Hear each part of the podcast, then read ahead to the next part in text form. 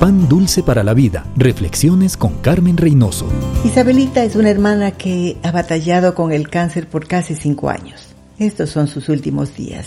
Yo la visito a menudo y oro por ella. Pero la verdad es que no soy yo la que salgo animada. Ella me contagia su dependencia en Dios y yo salgo animada y bendecida. ¿Cómo puede ella vivir triunfante en medio de su enfermedad? Ella ha puesto sus cargas en las manos de Dios. No podría sobrevivir un día, dice ella, si yo cargara mis dolores y angustias.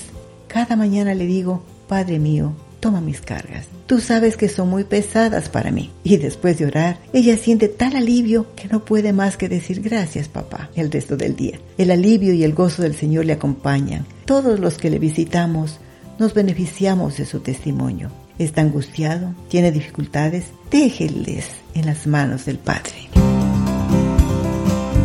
Pan dulce para la vida. Reflexiones con Carmen Reynoso.